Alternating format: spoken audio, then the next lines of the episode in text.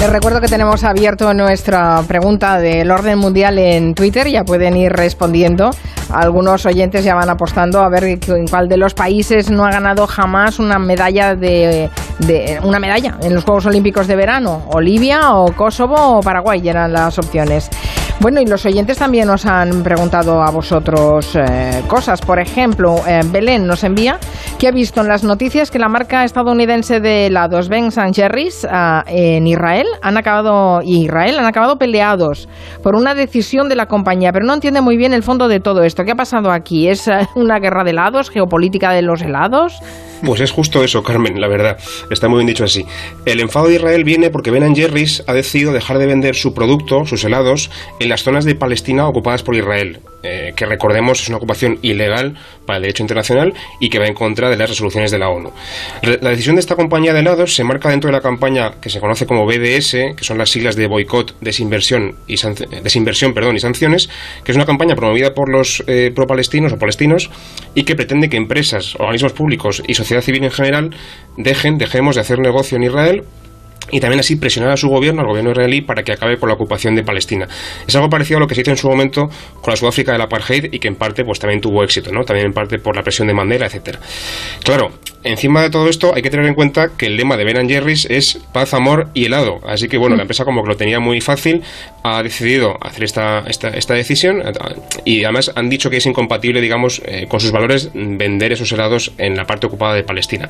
La medida, por supuesto, ha sido muy aplaudida por los palestinos, pero Israel no le ha gustado nada, evidentemente, el Ministerio de Exteriores, por ejemplo, la ha catalogado de inmoral y de discriminatoria e incluso ha amenazado con represalias a la empresa estadounidense de, helados. ¿no? Eh, ¿Qué es lo que dice además el gobierno? Que es muy interesante. Eh, dice que el boicot no va a funcionar, no funciona, que aún así lo van a seguir combatiendo con todas sus fuerzas y también ha dicho, y esto es una frase que me parece muy significativa, literalmente, que hay muchas marcas de helado, pero que solamente hay un Estado judío. ¿no? Así que, bueno, de alguna forma diciendo que estos eh, da, un poco igual que nos boicoten. lo que está claro es que esta decisión contribuye un poquito más a la pérdida de apoyo internacional de Israel, pero también es verdad que nadie piensa, digamos, seriamente que esto vaya a cambiar nada sobre el terreno en Palestina. Es, eh, es tremendo, ¿eh? A qué nivel hemos bajado, a qué nivel de, de, anécdota hemos bajado en esta, mm. en esta guerra. Bueno, vamos con el tema central. Mañana viernes tendrá lugar la ceremonia de inauguración de los Juegos Olímpicos de Tokio. Sabemos que por la situación de la pandemia finalmente no habrá público en los estadios. De hecho, han estado a punto incluso de cancelar los Juegos, pero ya no se podían ir atrás en los dos días que faltaban para esa inauguración. ¿Cómo es organizar unos Juegos Olímpicos en medio de una pandemia? ¿Cómo ha afectado esto a la ciudad de Tokio? Pues yo creo que tanto los eh, japoneses como el COI, el Comité Olímpico Internacional, esperaban que Tokio fueran, al menos en 2021, los Juegos de la pospandemia, pero está claro que no van a ser los Juegos de la pospandemia, sino precisamente los de la pandemia, además en una ciudad como Tokio que está en estado de emergencia actualmente. es cierto que el 85% de los, de los participantes de los Juegos hubo un acuerdo para que fuesen vacunados, pero aún así va a haber, eh, va a seguir habiendo medidas bastante estrictas. De hecho, creo que una delegación de Estados Unidos se ha marchado de la vía olímpica para evitar contagios y tal. Entonces se van a hacer pruebas aleatorias de antígenos y los casos queden positivos, pues se les va a dejar en cuarentena, pero aún así hay riesgo, ¿no? De hecho, pues deportistas, entrenadores, árbitros, todo el personal que está allí involucrado, pues han viajado vacunados y se supone que van a vivir en una burbujita. Pero es cierto que, por ejemplo, tienen prohibido desplazarse por la ciudad a su bola precisamente para no arriesgarse a contagios, ¿no? Entonces es cierto que después de aplazar los Juegos Olímpicos del año pasado, los 2020, que era cuando tocaban, los organizadores dijeron que en febrero de este año, bueno, pues que se podría eh, o se celebraría, pasase lo que pasase este verano, a pesar de que la población japonesa no está nada por la labor de que se celebren estos Juegos.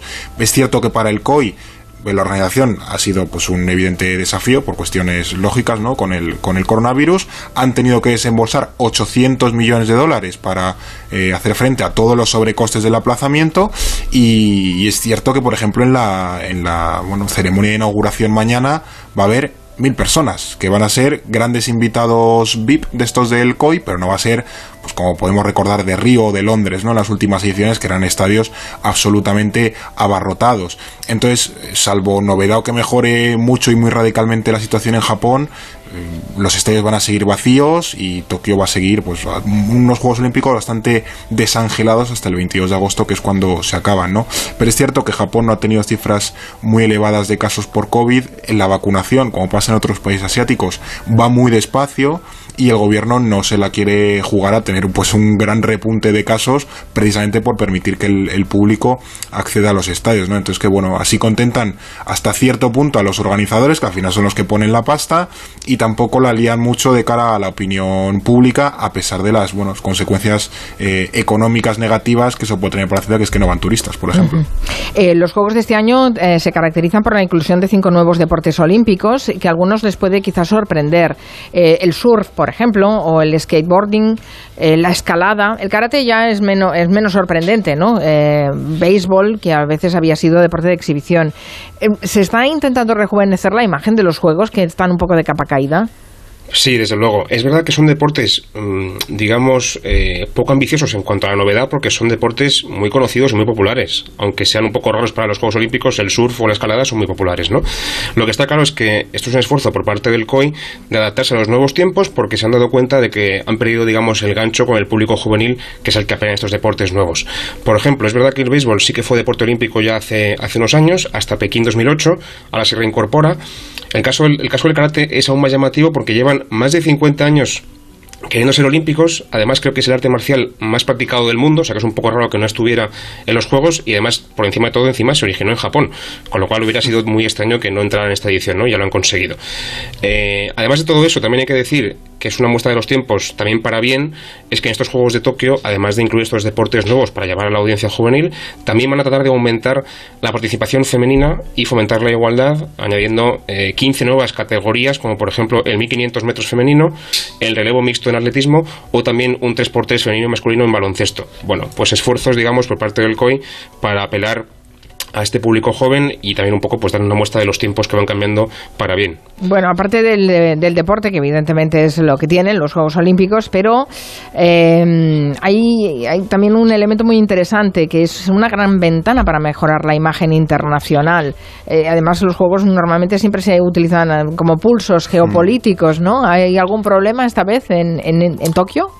Sí, bueno, es, conocido, ¿no? Que desde hace décadas que los Juegos Olímpicos son una plataforma, pues eso, para el nacionalismo, las reclamaciones políticas, sociales, económicas, ese puño en alto, ¿no?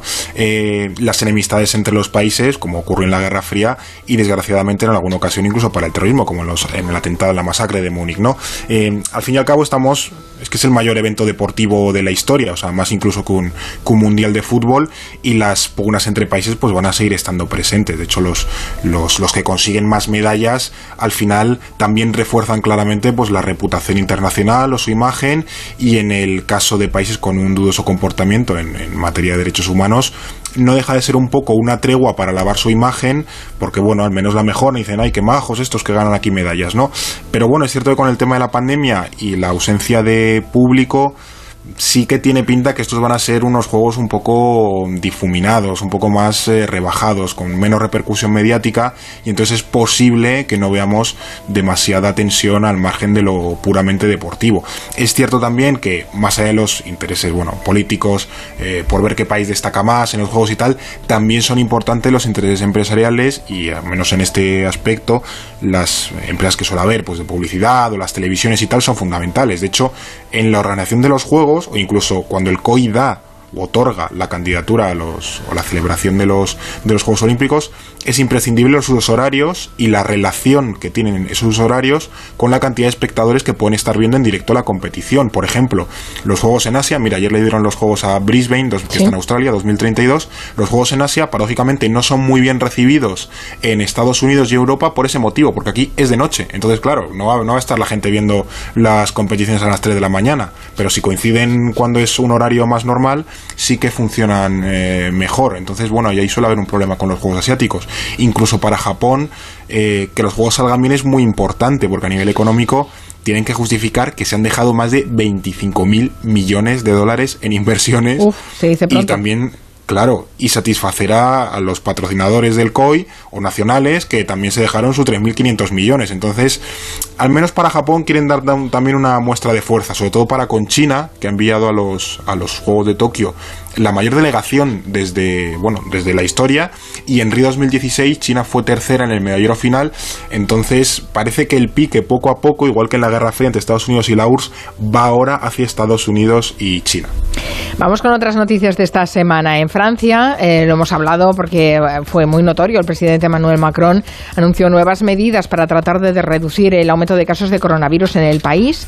A partir de esta semana entra en vigor un criterio que determina que quien no esté vacunado quien no tenga una PCR negativa reciente no podrá entrar a locales como restaurantes, tiendas, cines. ¿Qué implica esta medida? Bueno, se va a empezar a aplicar ya en espacios culturales como museos, cines, también estadios deportivos. En agosto, dentro de 15 días, se extiende también a restaurantes, cafés o centros comerciales. Y además, a partir de septiembre, va a ser obligatorio estar vacunado para poder trabajar en un hospital, por ejemplo, o en residencias de ancianos. ¿no? La gente que se dedique a, trabajar con gente, digamos, en el sector sanitario o, social, tiene que estar vacunado obligatoriamente. Claro, es una cosa muy polémica porque estamos en un país en el que la desescalada y el cumplimiento de medidas ha sido mucho más laxo que, por ejemplo, en España.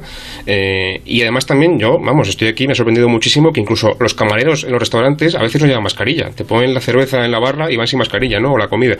Eh, y además también hay que tener en cuenta que Francia va bastante por detrás, por ejemplo, que España o que Alemania en vacunación, también quizá porque hay mucha gente antivacunas o rehace las vacunas en este país.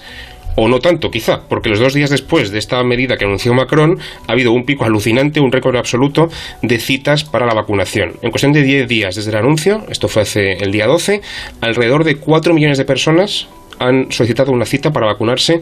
Así que más que antivacunas, parece que lo que son los franceses es un poco más relajados con esto o no tienen tanta prisa para vacunarse hasta que les tocan los, los bares, ¿no? los museos. sí. Exactamente. De todas formas, esto de pedir vacunación o PCR tampoco es una cosa solamente de Francia, porque por ejemplo Grecia también lo ha hecho ya, y en España ayer Galicia anunció lo mismo. Así que bueno, quizás es una cosa que suena un poco radical, pero que va a ser cada vez más extendida en, en Europa. Vámonos rápidamente a Perú, porque parece que finalmente Keiko Fujimori, que perdió las elecciones elecciones generales de 2021 ha asumido esa derrota electoral, a pesar de que insiste en calificar la victoria del presidente electo Pedro Castilla como ilegítima o que sorpresa, porque esto parece ya que es eh, un guion aprendido. ¿Cómo se ha llegado hasta aquí?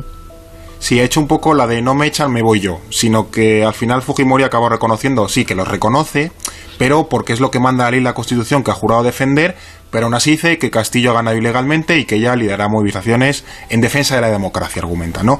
Es cierto que el, el anuncio este que hizo Fujimori bueno, vino unas pocas horas después de que el, después de que el jurado nacional electoral, como ayer la comisión electoral, rechazara las últimas impugnaciones que había hecho eh, su partido para, bueno, para intentar eh, mover el recuento y finalmente el jurado ha proclamado el resultado definitivo, porque es básicamente que Castillo ha ganado las elecciones. Para que hagamos un poco de recuerdo, Castillo obtuvo el 50,12% de los votos frente a un 49,88% de Fujimori. O sea, la diferencia fue de poco más de 40.000 votos y Fujimori, pues esos clásicos, había alegado que había irregularidades en el proceso y, bueno, denunciado fraude sin presentar pruebas. Un poco como Trump, ¿no? Le, le, pasó un poco igual.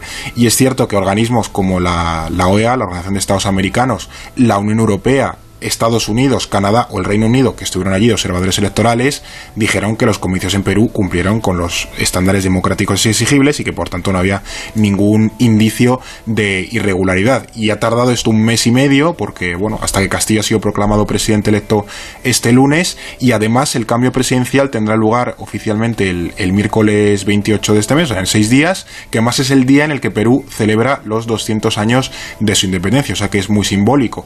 Y es cierto que bueno, Castillo va a asumir esta presidencia con pretensiones de una agenda muy reformista que quiere incluso cambiar la eh, constitución. Bueno, que además esa constitución viene del autogolpe de, Fujimori padre en el 92 y también quiere impulsar una economía, eh, bueno, pues más social, ¿no? Pero veremos si no le consiguen y si no acaba con el resto de sus predecesores que duraron muy poquito. Bueno, ya que no tenemos mucho más tiempo, vamos a resolver eh, nuestra pregunta del día en orden en el orden mundial. Preguntaban cuál de estos países no ha ganado nunca jamás una medalla en los Juegos Olímpicos de verano. Las opciones eran eh, Libia, quien lo ha votado el 20,3% de la audiencia, Kosovo, que lo ha votado el 46,8% de la audiencia, y Paraguay con el 32,9% de la audiencia. Y la respuesta correcta es... Libia. Toma. Pues a mí me ha sorprendido bastante. Efectivamente, me ha sorprendido mucho porque durante la época de Gaddafi era un país bastante desarrollado en África y pensaba que a lo mejor habían rascado algo, pero no. Han participado de manera ininterrumpida de Seúl 88 y se han comido un rosco en todas las ediciones. Por las dos otras opciones, Kosovo tiene una medalla de oro, lo apuntaba muy bien un, un oyente en el Twitter, precisamente una judoka, además en Río 2016, tal como yo, Kosovo sacó un oro y Paraguay tiene una medalla de plata en fútbol. Quedaron subcampeones en Atenas 2004, yo ni me acordaba, pero ahí queda. Muy bien, bueno, pues ya saben que pueden seguir haciendo eh, sus preguntas sobre temas internacionales a, a contacto arroba elordenmundial.com o en las redes sociales del Orden Mundial, porque ellos en verano trabajan también. Es que el mundo no para, el mundo no descansa y ellos tampoco. y además, como teletrabajan, se van a Burdeos y estas cosas, pues no hay problema. Exacto, exacto, muy bien. Pasadlo bien. ¿eh? ha sido así, Juan. Pasadlo muy bien. Hasta pronto. Adiós. Adiós.